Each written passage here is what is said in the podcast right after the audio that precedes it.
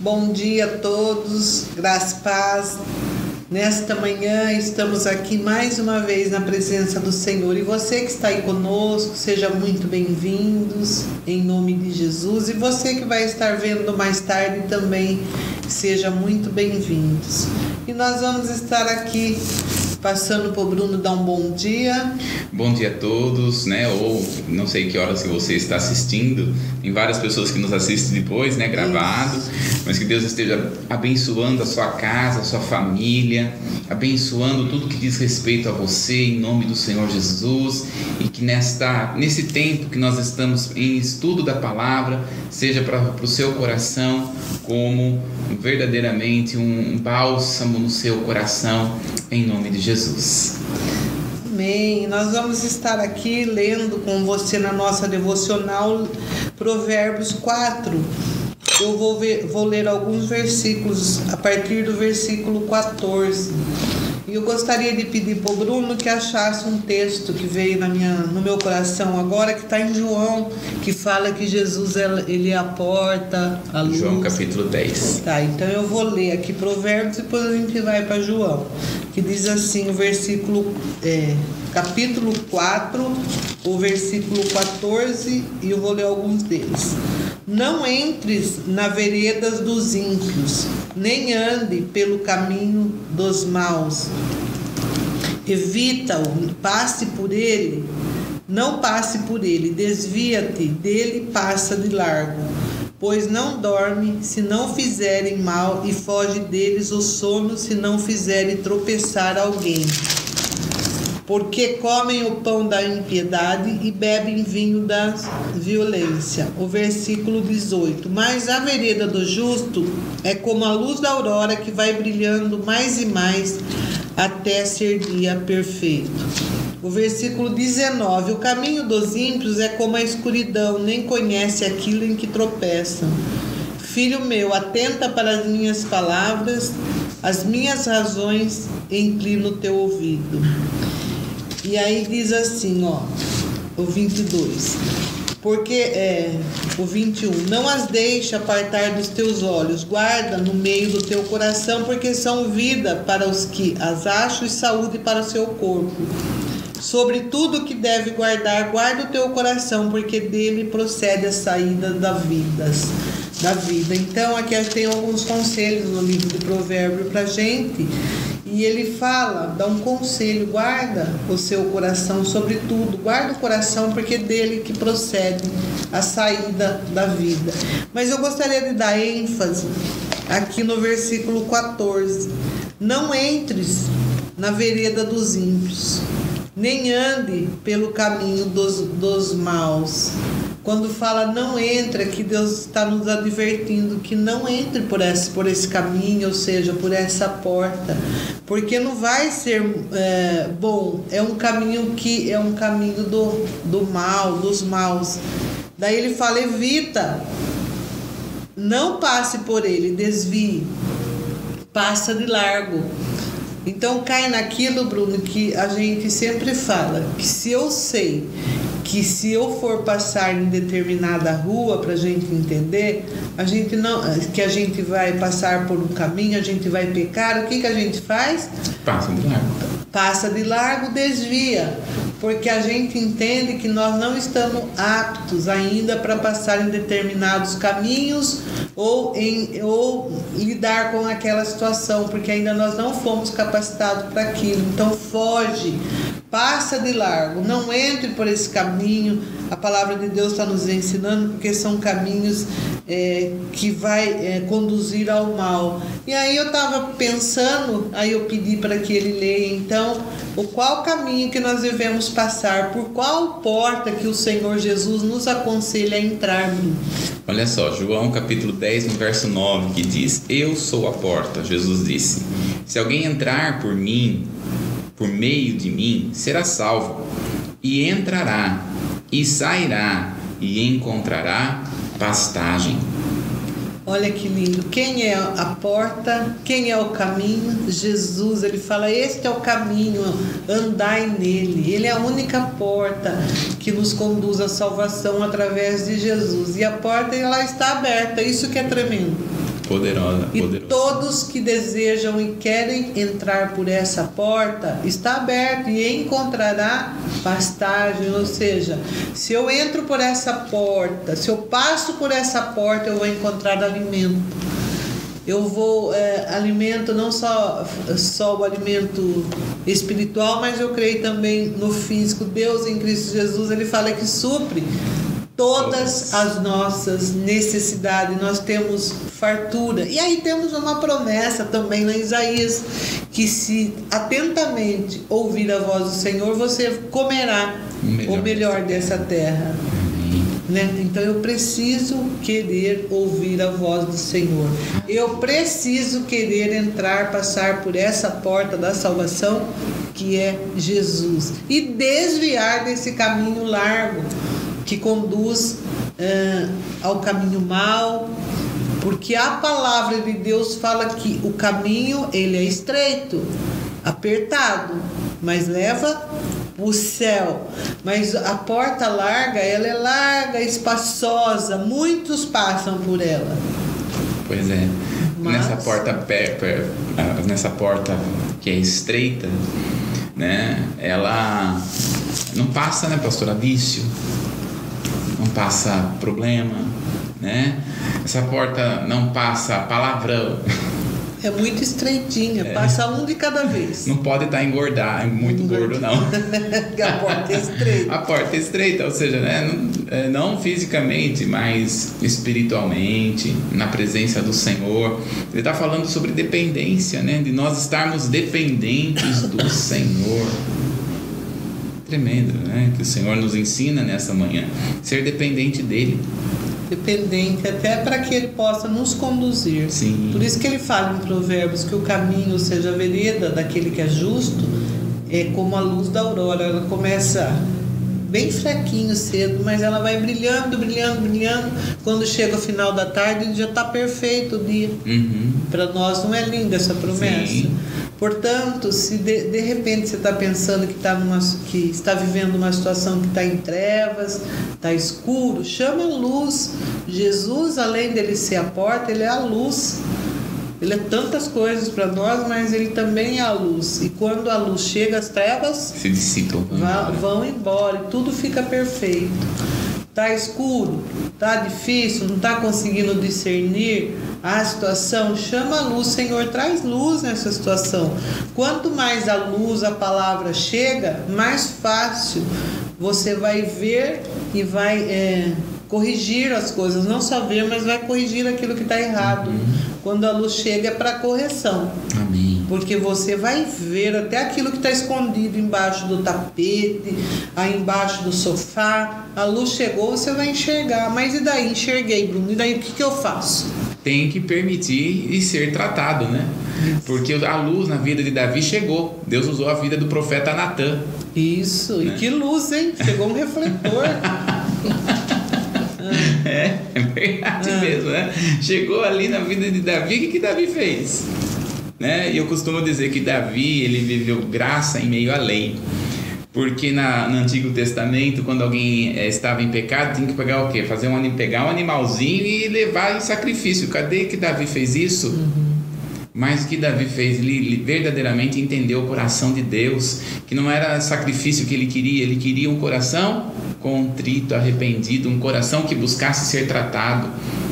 Então, ah, quando nós estamos agora né, na graça do Senhor, qual que é a diferença, isso que eu tenho falado, né? Qual que é a diferença entre o tratamento de Deus com o pecado no Velho Testamento e o tratamento de Deus com o pecado no Novo Testamento? Porque pecado, pecado não deixou de ser pecado. Assim, não tem pecadinho, pecadão. Pois é. Tudo é pecado. né? Como que é a situação, né? O que Deus faz a diferença entre um e o outro? Nós vamos ver exatamente no Novo Testamento. No Velho Testamento, a pessoa pecou, pega o animalzinho e sacrifica, porque o animal, o sangue do animalzinho lá não tirava o pecado, mas cobria o pecado. né? Era coberto, era colocado debaixo do tapete. Aí, quando vem Jesus em João capítulo 1, verso 29, João Batista vai dizer: Eis o Cordeiro de Deus que tira o pecado do mundo. Então, Jesus ele tirou o pecado do homem. Mas agora a nossa responsabilidade com respeito ao pecado é que ele precisa ser tratado. Quando a gente lê Atos no capítulo, no capítulo 5, a história de Ananias e Safira, hum. Deus vai confrontar Ananias e Safira, né? Usando a vida de Pedro. E aí Pedro chega assim: Você vendeu por tanto aquela terra? Porque ele vendeu, vamos supor que ele vendeu por 100 mil uma terra, mas ele pegou 50 mil e deu para a igreja. E falou: Ó, eu vendi por 50 mil. É que coisa boba. Você poderia ter falado: Ó, eu vendi por tanto, mas aqui está o, o que eu quero semear, né? Para a igreja. Né? Mas ele estava ali com inveja de Barnabé, né? Porque Barnabé tinha uma terra em Creta, na cidade, na, na, na, na ilha de Creta, pegou, vendeu, pegou o valor inteiro e entregou nos pés dos apóstolos. Hum. Aí ele ficou com inveja, não, a gente vendeu por 100 mil, mas vamos falar que é 50 para ficar, ficar bem com os apóstolos, né? aí ele pega aquilo ali e olha, daí João e os apóstolos disseram assim: Você vendeu por 50 sim, vendi. Por que, que você está mentindo? Olha que profundidade, olha como Deus estava confrontando. E ele falou: Não estou mentindo. Você não, você está mentindo. Você não está mentindo a homens, não. Você está mentindo a Deus. O que acontecia? O que aconteceu com Ananias e Safira? Qual era o problema deles? A língua. A mentira. mentira. Acontece que eles foram confrontados e não quiseram ser tratados. Deus já nos perdoou de todos os pecados, agora no Novo Testamento ele trata o pecado. A situação é ser tratado no pecado, é ser tratado a, a, na alma. Porque o nosso é permissão de ser tratado, porque o nosso espírito é santo. Eu, você, nós somos santos, né, pastor? Nosso espírito é santo e a nossa alma está no processo de santificação. E sem a qual ninguém verá o Senhor. Pois é. É um processo. Aí a pessoa vai aceitar o tratamento? vai aceitar. Veja, tratamento não é, é condenação. O que, que, é o tratamento de acordo com a palavra? É você saber por que, que peca. Por que, que isso é uma fraqueza na minha vida? Você leu aí um versículo que eu achei tremendo, que é Provérbios. Provérbios. Que fala assim, que, do caminho, né? Ah. Do caminho. Você, até você falou, eu não lembro qual é o versículo que é, pastora, em Provérbios, que faz dizer assim, que o caminho que a pessoa está passando, passa de largo. Passa de largo. Qual que é o versículo? Tá, eu vou ver aqui se eu acho aqui. porque, é, porque existem tem coisas, e é tremendo o que a pastora falou, porque tem coisas que você não é maduro, então tem que passar de largo. Evita-o, não passe por ele, desvia dele, passa de largo. É. Tem coisa que a gente tem que desviar. Tem que desviar. E é uma instrução aqui. É. Provérbios instrui, né? É. Você não está conseguindo lidar com aquilo, passa de largo. Não foi capacitado para lidar com aquilo, é. ainda passa. Passa. Passa de largo. Verdade. Tem gente que não pode ter Instagram. É. Porque fica instagrado. É. Na alma. Teve uma pessoa que falou assim: Olha, eu não posso ter, Bruno, porque eu olho, tá todo mundo sorrindo, todo mundo feliz, alegre, contente, e eu tô tão triste naquele momento, eu fico lá com tanta raiva do outro. Então, vai, então, ter, não tem, ué. é melhor, não tá preparado para ter. Então, tem coisas que a pessoa não dá. E a pessoa fica tão influenciada por aquilo ali que ela começa a se incriminar, se acha feio, se acha ridículo, que não tá igual a todo mundo, que todo mundo é melhor do que a pessoa. Se está assim, então passa de largo. Uhum. Não está emocionalmente preparado para aquilo. Passa de largo. É a instrução de provérbios. Provérbios, evita, né? Evita. Passa de largo. É. Porque é melhor para você nesse momento. Então, é, são situações em que o, o pecado, o que, que o Senhor Jesus está trabalhando com o pecado? Principalmente, ele abre Mateus para falar a respeito disso. Lá no Velho Testamento ele dizia: Não matarás. No Novo Testamento ele vai falar: Se com, a, se com teu coração já não está amando, você já está matando. Hum, esse pensamento, é. você já pensar, já já, já Então o que, que ele está falando? Na verdade, o que Jesus está refletindo aqui, e tem um livro maravilhoso chamado Alma Nua, que é Fantástico. Fantástico, que fala a respeito da, da, do sermão, do sermão da montanha, que ele vai falar, refletir a respeito da própria alma. Porque o pecado ele é uma febre. O pecado é apenas um, um diagnóstico. Ele não é a causa. Uhum, vai denunciar. Né? Isso, denunciar, porque o pecado é algo que é, é uma, uma é, é, como o Tiago fala, é a luz pecado é como uma concepção, é um conceber de algo que está na alma que precisa ser trabalhado, tratado. Então, o tratamento não é condenação, ao contrário, é trazer uma consciência do porquê a pessoa tem aquilo. Porque às vezes a pessoa fala, mas por que, que eu tenho isso? Qual que é a razão de eu ter esse sentimento que eu não gostaria de ter, que é pecado? Aí então, a graça de Deus, o evangelho da graça, hum. traz exatamente isso. Ele vai começar a tratar a alma, porque quando se trata a alma, o pecado perde força. Olha que coisa é poderosa. Tremendo, tremendo. É isso que aconteceu na vida de Davi. Quando ele começou a ser tratado, o pecado começou a perder força. Por isso é um homem segundo o coração de Deus. E é assim, né? Tem algumas pessoas que quando eu for pro céu, porque de uma coisa eu tenho certeza que eu vou pro céu. né? Eu também.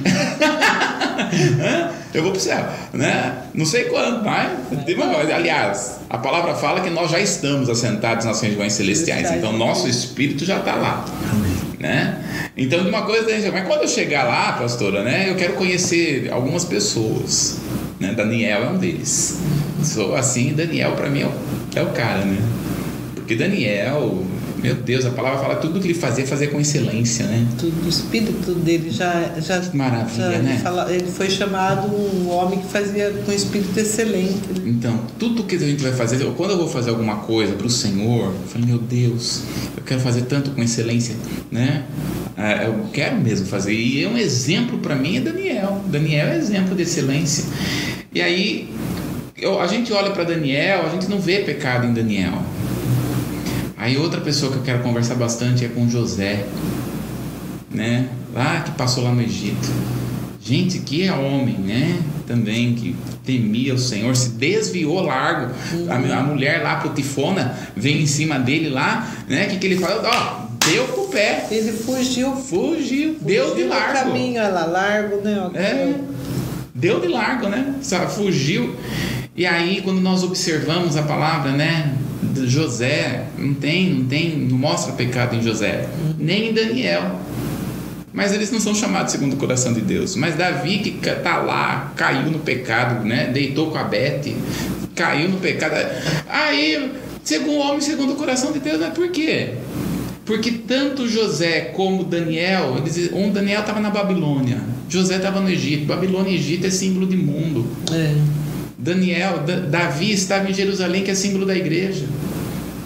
A igreja que trata pecado, não é o mundo. Uhum. No mundo a gente não vai, não, vai, não vai ter pecado, mas a igreja trata. E outra igreja, Jesus falou que a igreja é lugar uhum. de doentes. Ele, ele falou que o, os, sãos, os sãos não precisam de médico, mas os doentes. Sim. Então, venha como está. Sim, é proibido a entrada de pessoas, pessoas perfeitas. perfeitas né? Pois é. Venha como estás, quem faz a obra é o Espírito Santo. É o Espírito Santo, e, ó, não é. Ninguém vai ficar cobrando para fazer, é você que. Quanto mais nós vamos andando com o Espírito Santo, mais ele vai tratando de dentro para fora. Né? Quanto mais chamamos ele, mais a luz chega, né? Pois é. e ó, não adianta, né, pastor? Porque aquilo que fazem oculto, nos telhados vai ser anunciado. Olha que coisa. Nossa. O que Davi fez em oculto Cabete o, o filho dele, Absalão, trouxe a... trouxe a luz nos telhados. Que situação, né? Outra, lá no livro, acho que é de Mateus, que fala: nada fica encoberto que não venha a ser descoberto, descoberto ou revelado. Pois é. Portanto, é. a gente fica tranquilo, né? Porque as coisas chegam pra gente e não precisa nem ir atrás. É, tranquilo, tranquilo. né? Não adianta, né? E assim, é por isso que por isso que aquele que está na luz, né? Aquele que está na luz, permanece na luz. Quanto mais nós andamos com o Senhor, mais trevas a gente, eu posso falar de mim, né? Mais coisas que eu vejo dentro de mim que precisam ser tratados, ministrados, porque nós estamos nessa terra e esse tratamento não vai parar. Né? Todo dia. Todo dia. E que bom, porque são exatamente isso que nos mostra como nós somos humanos e devemos ser trabalhados no Senhor. Amém? Amém. Que Deus abençoe, né? Pastor, é tremendo, né? Tremendo.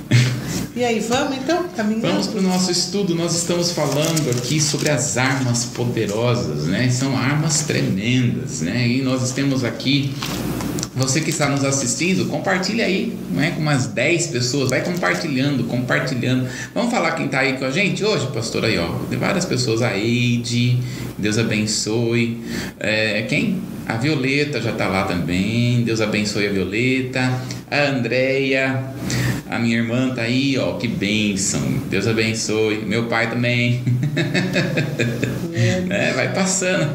O irmão Edson de Piracicaba, que Deus abençoe o irmão Edson aí. É, a Fátima Belizar, você conhece a Fátima? Tá sempre conosco, você conhece, não. pastor?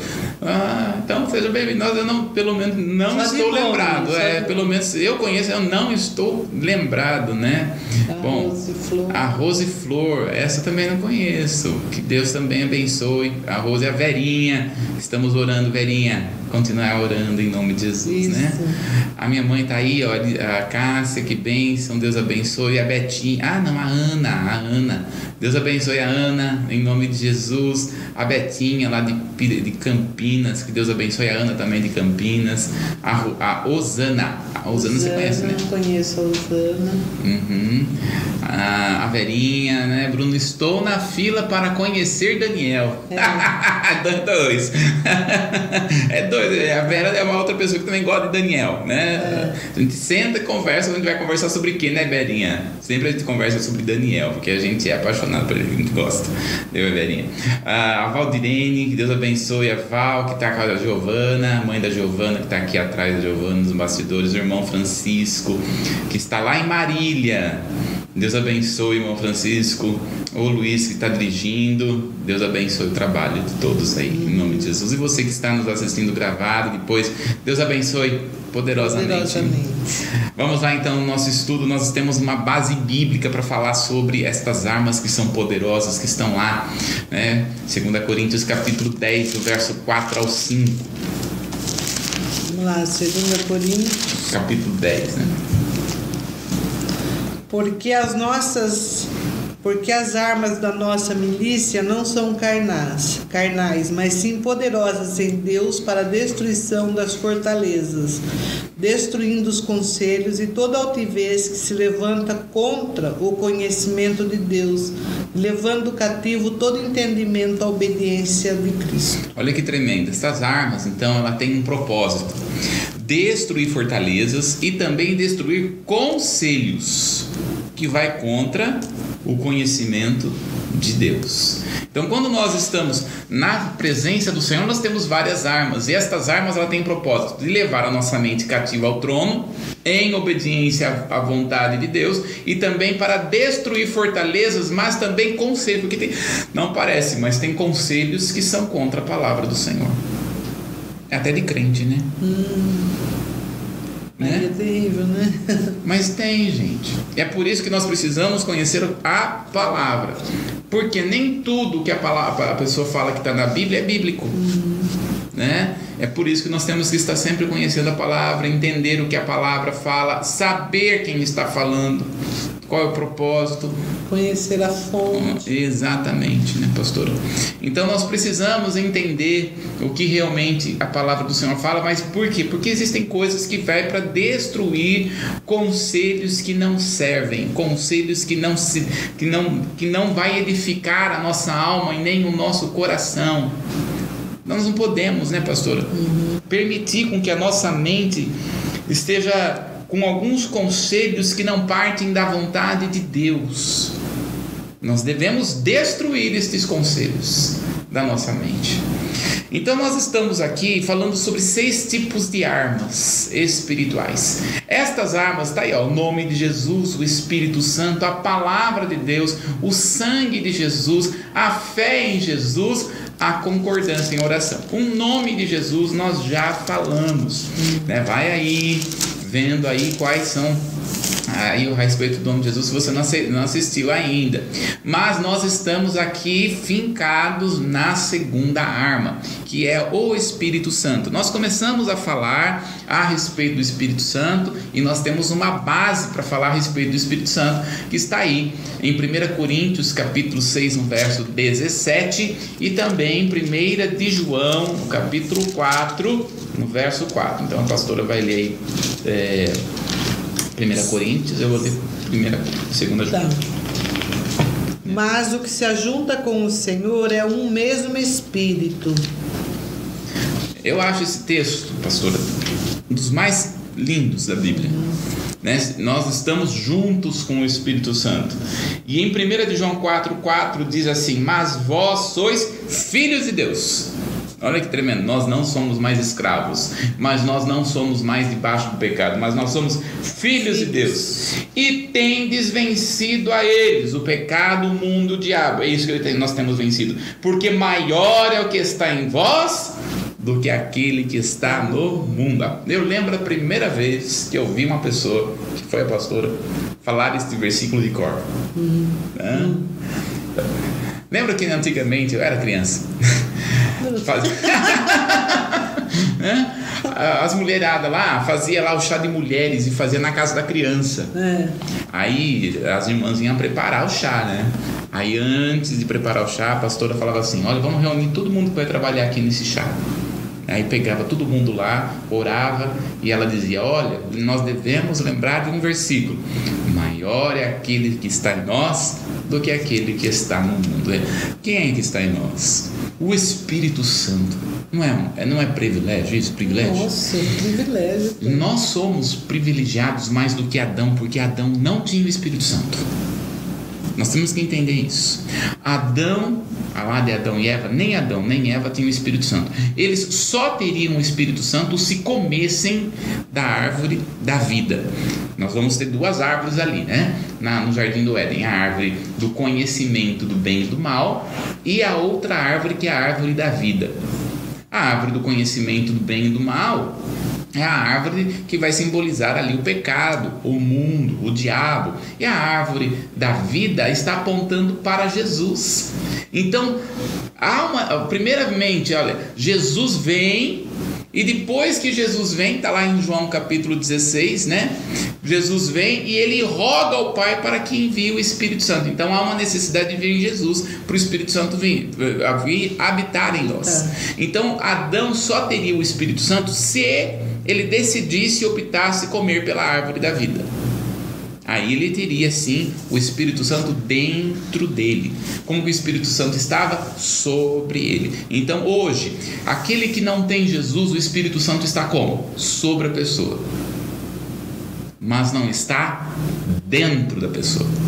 O privilégio que nós temos ao aceitar Jesus como nosso Senhor e Salvador é que o Espírito Santo habita em nós.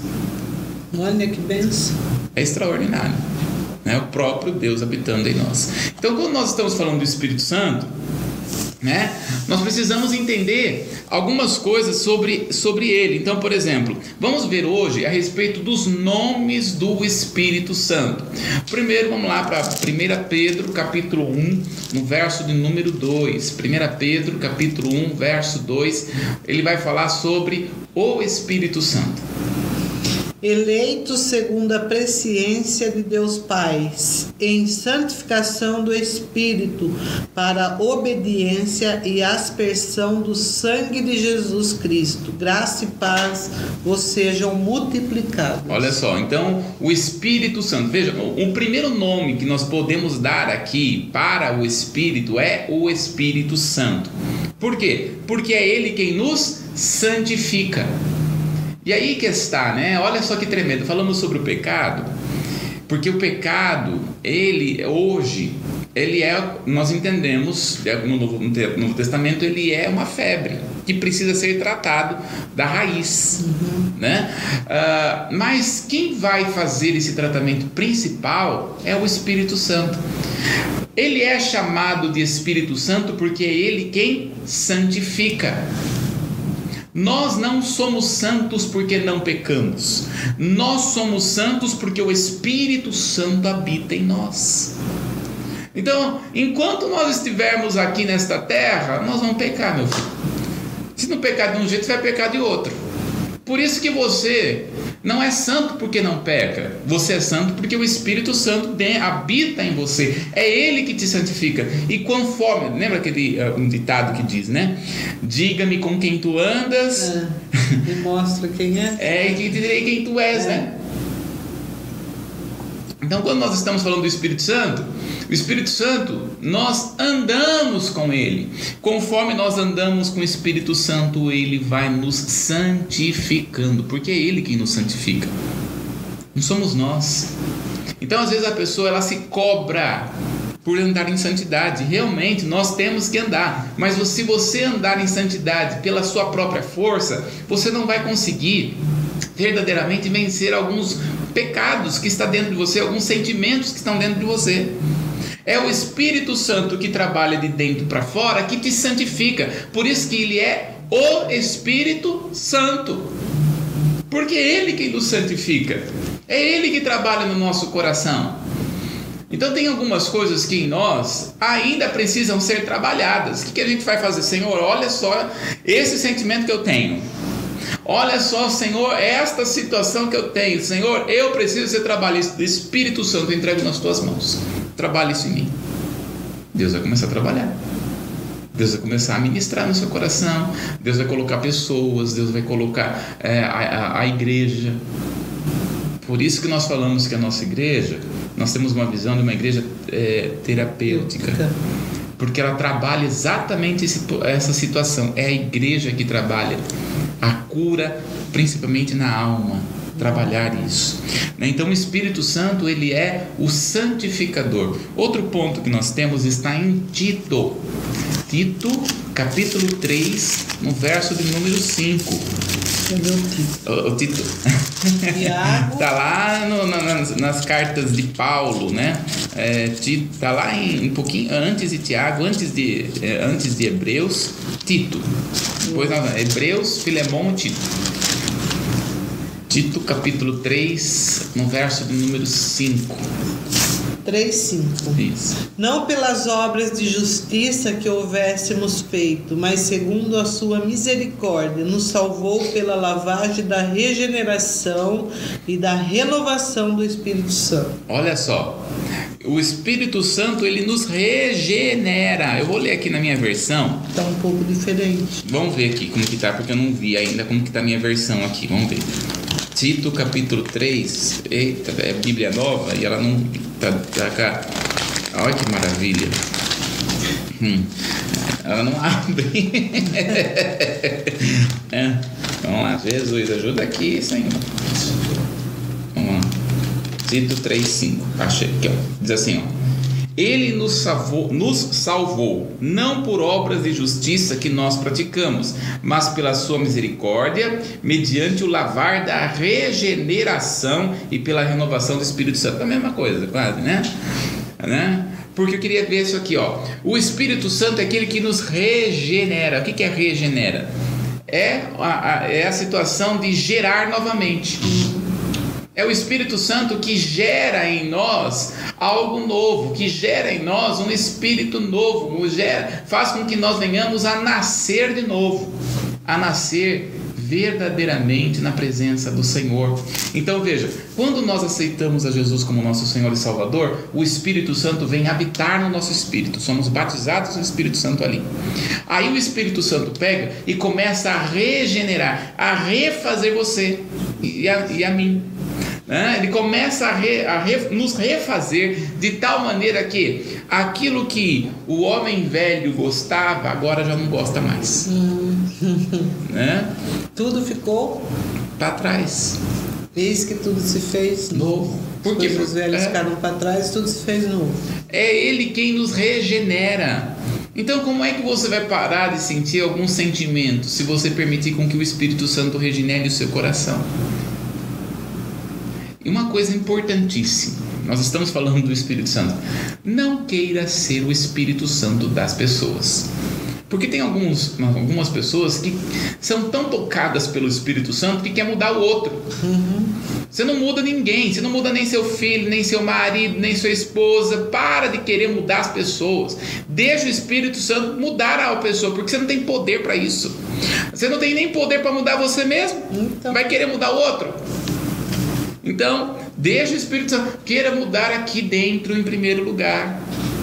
trabalhar no seu coração, ser ministrado. Então, o Espírito Santo é aquele que nos regenera e nos faz de novo, trabalha no nosso coração. E assim, existem coisas que o Espírito que vai acontecer na nossa alma que é assim, ó, pá! Instantâneo. Instantâneo. Mas tem pessoas que não. Tem coisas em nós que é um processo na nossa vida. Tem coisas que é um processo e tem coisas que Deus vai falar: não vou tirar isso de você. Lembra de Paulo? Espinho na carne. É. Espinho na carne, que muita gente pergunta: o que é espinho na carne? Né? A Bíblia deixa bem claro que é o espinho na carne, principalmente no Velho Testamento, que são pessoas. Josué vai dizer que, é, que as pessoas que eram os seus inimigos é como espinho em suas ilhargas. Então, Paulo está usando as mesmas palavras do Velho Testamento. Então, o que é o espinho na, na, na carne de Paulo? Era a pessoa. Porque ele vinha pregando o evangelho, anunciando o evangelho. Daqui a pouco vinham os judaizantes e judaizava toda a igreja. Então todo o trabalho que ele fazia vinha outra, tentava, daí ele teve que voltar tudo de novo. Tanto é que as cartas, a, a carta principalmente de Gálatas, Paulo na carta de Gálatas, ele desce o cajado literalmente. Né? Porque ele, ele tá tão bravo, porque eles estavam já fazendo totalmente a forma judaica de se fazer culto. E ele fica muito bravo porque a forma judaica não é a forma, forma espiritual de estabelecer um culto ao Senhor. Então ele desce o cajado ali em Gálatas. Gálatas. E é tremenda esta carta, porque essa carta é uma carta libertadora principalmente uma libertação de religiosidade. Então, quando nós olhamos aqui, é o Espírito Santo quem nos regenera. Outro texto que nós temos é primeira esse texto aqui é muito forte. 1 Tessalonicenses 4 7 e 8. 1 Tessalonicenses, no capítulo 4, no verso 7 e o verso 8 porque não nos chamou Deus para imundícia, mas para santificação. Portanto, quem despreza isso, não despreza o homem, mas sim a Deus que nos deu também o seu Espírito Santo. Olha só, o que Paulo está querendo dizer aqui? Quem rejeita a santidade, rejeita quem santifica. Olha que coisa forte. É, porque esse é o Espírito que santifica, né? E a pessoa não quer viver em santidade. Ah, não, eu não quero nem viver em santidade. O que ela está fazendo? Está rejeitando o Espírito Santo. Olha que profundo. Porque tem gente que assim, está na igreja, mas não quer se desvincular do pecado. Ah, não, Deus me entende, Deus me entende. A pessoa não quer sair do pecado. Sabe o que ela está fazendo? Rejeitando o Espírito Santo. Paulo vai dizer numa das cartas: não apagueis o Espírito Santo, porque o Espírito Santo pode ser apagado. Ou seja, conforme a pessoa não vai dando a voz do Espírito, mais ela vai ficando longe do Espírito Santo para entender o que ele fala, que santifica, que regenera, que transforma. Então esse texto para mim ele é muito forte, porque quem rejeita em viver em santidade está rejeitando aquele que realmente santifica. Não é forte isso? Forte, vamos ler de novo. Pode ler. Porque não nos chamou Deus para a imundícia, mas para a santificação. Portanto, quem despreza isso, não despreza o homem, mas despreza a Deus. Olha. Olha, que nos deu também o seu Espírito Santo. Pois é. Por isso despreza que... a Trindade, na é, verdade, né? É. Isso é forte, porque. É, é, veja, o, qual que é a função do Espírito Santo? Nos santificar. Aí a pessoa não quer viver em santidade, ah, porque Deus entende, porque Deus entende, e a pessoa está lá na imundícia, no pecado, porque Deus entende. Mas na verdade não é que só Deus entende, é que a pessoa está rejeitando o Espírito Santo. E quanto mais a pessoa rejeita o Espírito Santo, mais a pessoa não ouve a voz dele não trabalha no não, não permite que o Espírito Santo trabalhe no espírito na alma. Isso é forte para mim. Forte. Vamos ver aqui, a palavra do Senhor também vai trazer outros nomes sobre o Espírito Santo. Vai dizer aqui que o Espírito Santo também é chamado de Espírito de Deus, como por exemplo em Gênesis, no capítulo 1, no verso 2, vai falar sobre o Espírito de Deus na obra da criação. Gênesis capítulo 1, no verso de número 2. E a terra estava sem forma e vazia, e havia trevas sobre a face do abismo. E o Espírito de Deus se movia sobre a face das águas. Então, quando nós olhamos aqui, o Espírito Santo também é chamado de Espírito de Deus. Por quê? Porque ele procede do próprio Deus, ele vem do próprio Deus. Como está falando em 1 Coríntios, capítulo 2, no verso de número 11. Vamos abrir lá? 1 Coríntios, capítulo 2, no verso 11, vai também falar Espírito de Deus, porque ele procede do próprio Deus. Nós já falamos aqui na última live sobre a Trindade. A Trindade é Deus Pai, Deus Filho e Deus Espírito Santo. Jesus é Jesus, Filho, o Filho é o Filho, o Espírito Santo é o Espírito Santo. Porém, os três é um só Deus. Por isso que vai falar Espírito de Deus, porque ele procede, ele é o próprio Deus. 1 Coríntios capítulo 2, no verso 11. Porque qual dos homens sabe as coisas do homem, senão o espírito do homem que nele está? Assim também ninguém sabe as coisas de Deus, senão o espírito de Deus. Uhum, uhum. Esse texto revela para nós uma, uma outra função que o Espírito Santo tem. Então nós, veja, Deus Pai é o grande arquiteto. Jesus é aquele que vai executar.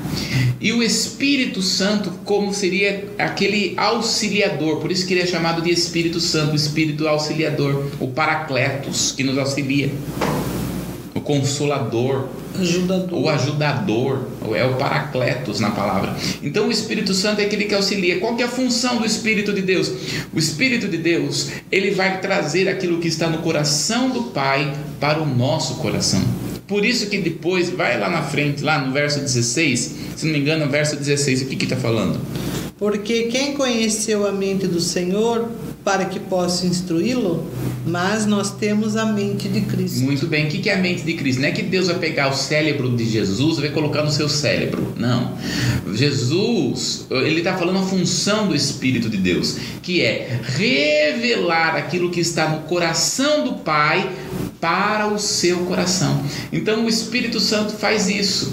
Ele faz com que nós venhamos a saber qual é a vontade de Deus para nós. Que coisa maravilhosa. Por isso que ele vai falar Espírito de Deus. Também a Bíblia vai anunciar outros nomes, como por exemplo, o Espírito de Cristo. Espírito de Cristo, que está lá em 1 Pedro, capítulo 1, no verso de número 11. 1 Pedro 1,11 vai falar a respeito desta nomenclatura, Espírito de Cristo. Indagando que tempo ou ocasião de tempo o Espírito de Cristo que estava neles indicava anteriormente, testificando os sofrimentos que a Cristo havia de vir e a glória que se lhe havia de seguir. Amém? Então, o Espírito de Cristo é que ele também está apontando que ele é quem opera a redenção. O que, que é a redenção? É tirar a pessoa da, da escravidão. Isso é redenção. Uhum. Então, Jesus morreu a nossa morte, nos tirou das, do, da, da, escravidão do pecado e agora o Espírito de Cristo vai trabalhando esta liberdade em nós. Porque nós não somos chamados para libertinagem, mas nós somos chamados para liberdade.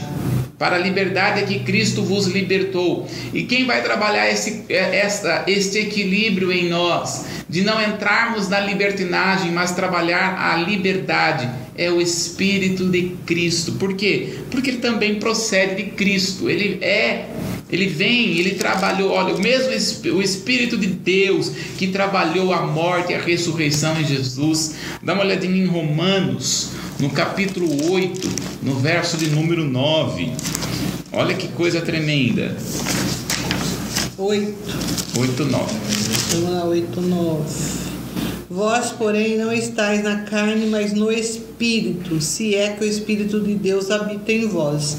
Mas se alguém não tem o Espírito de Cristo, esse tal não é dele. Olha. é claro esse versículo. Quem não tem o Espírito de Cristo, este tal não é dele. Tá vendo? Por quê? Porque o Espírito de Deus é quem vai operar em nós de uma forma extraordinária no nosso coração, na nossa alma, né? Trabalhando em nós a redenção, trabalhando mostrando que nós somos de Cristo, Cristo está em nós. Mas tem um texto que vai falar também a respeito de coisas tremendas, que não está aí no, no slide que eu estou lembrando, que está lá em, em Apocalipse, no capítulo 4, eu acho que é Apocalipse no capítulo 4, no verso 7. Está vindo agora aqui na minha mente, né? É, isso, Apocalipse, capítulo 4, no verso de número 6, na verdade. E havia diante do trono um como mar de ah, vidro. Desculpa, é 5, é pastor. 4, 5, é. 4, 5. Isso, 4, 5. E do trono saíam relâmpagos, e trovões e vozes de diante do trono ardiam sete lâmpadas de fogo, as quais são os sete Espíritos de Deus. Muito bem. Então, quando nós olhamos aqui, diante do trono. É, é, é tremendo esse, né? esse capítulo 4 de Apocalipse, porque ele vai arrebatado em espírito, João, e ele vai no céu. E ele vai começar a descrever algumas coisas. Ele fala assim: tem o trono, onde Deus Pai está, e diante do trono está os sete Espíritos de Deus. Aí você fala assim, mas Deus tem sete Espíritos? Como que é esse negócio? Nós acabamos de ver que o Espírito Santo também é chamado de Espírito de Deus, porque ele procede do próprio Deus. Então por que que fala sete Espíritos?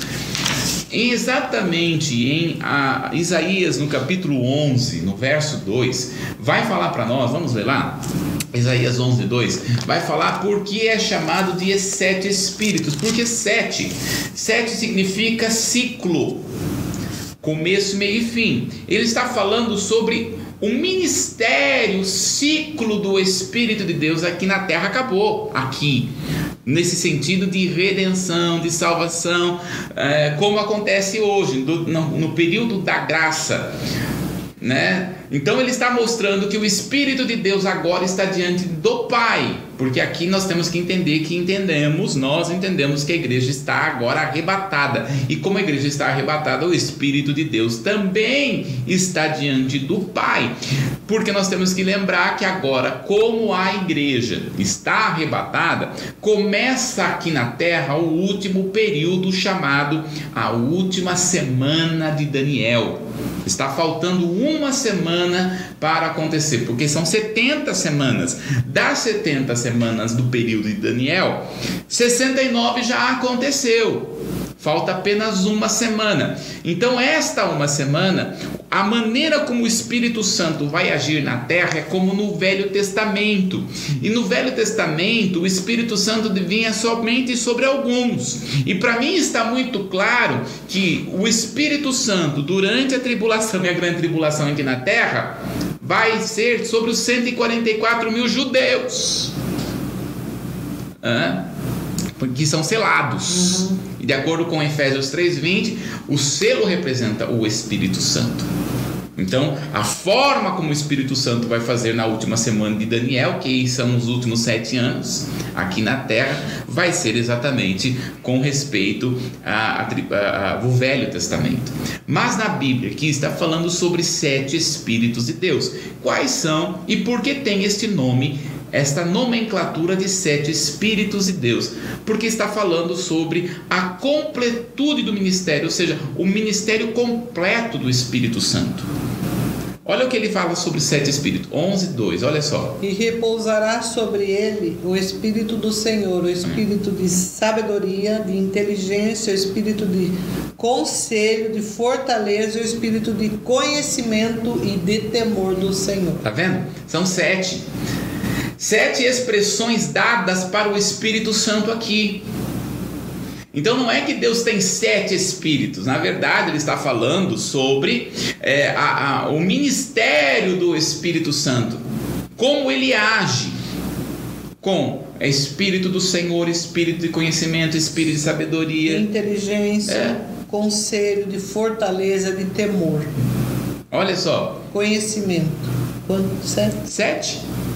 Então nós vamos ter aí exatamente a respeito do ministério do Espírito Santo. Se não me engano, nós até falamos aqui na manhã com Jesus, cada um dessas funções do Espírito. Né? Se não me engano, já foi falado, aí tem que procurar. É. então, é, quando nós, afinal de contas, são quase dois anos de estudo, né? Já faz tempo, hein? dois anos de estudo, gente, ó. É quase que. quase, é, quase, é o primeiro ano do IFC, quase. Se não aprendemos.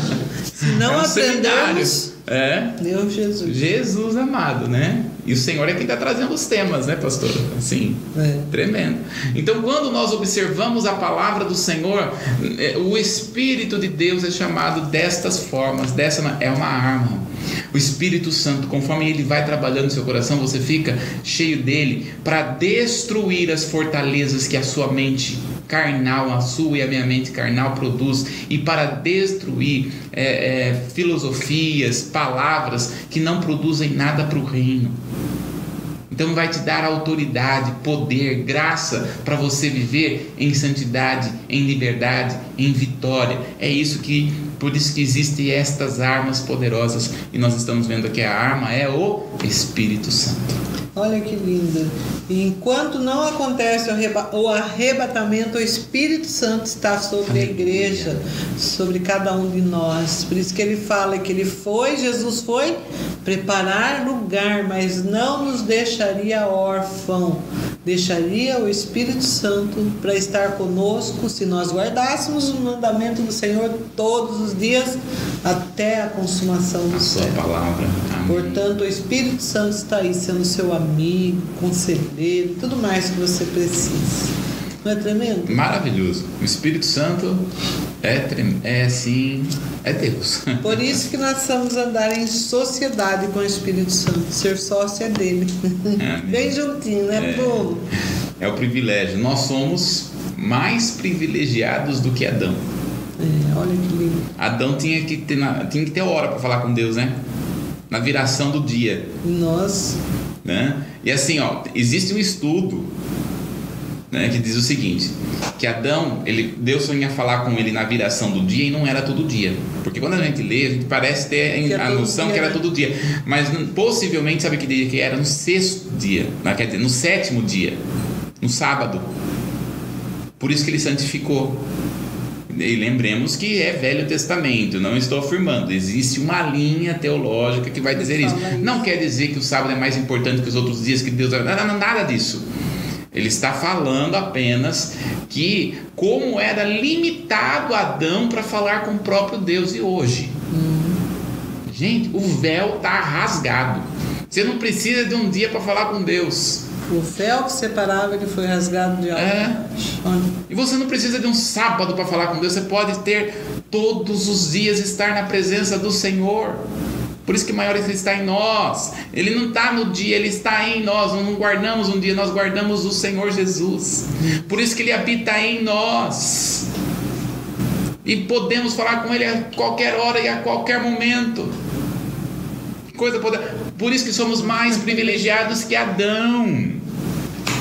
Meu Deus do céu. Tá chorando por quê? por que choras, Por que choras, né? Com tanta coisa que Deus Exatamente. tem nos dado.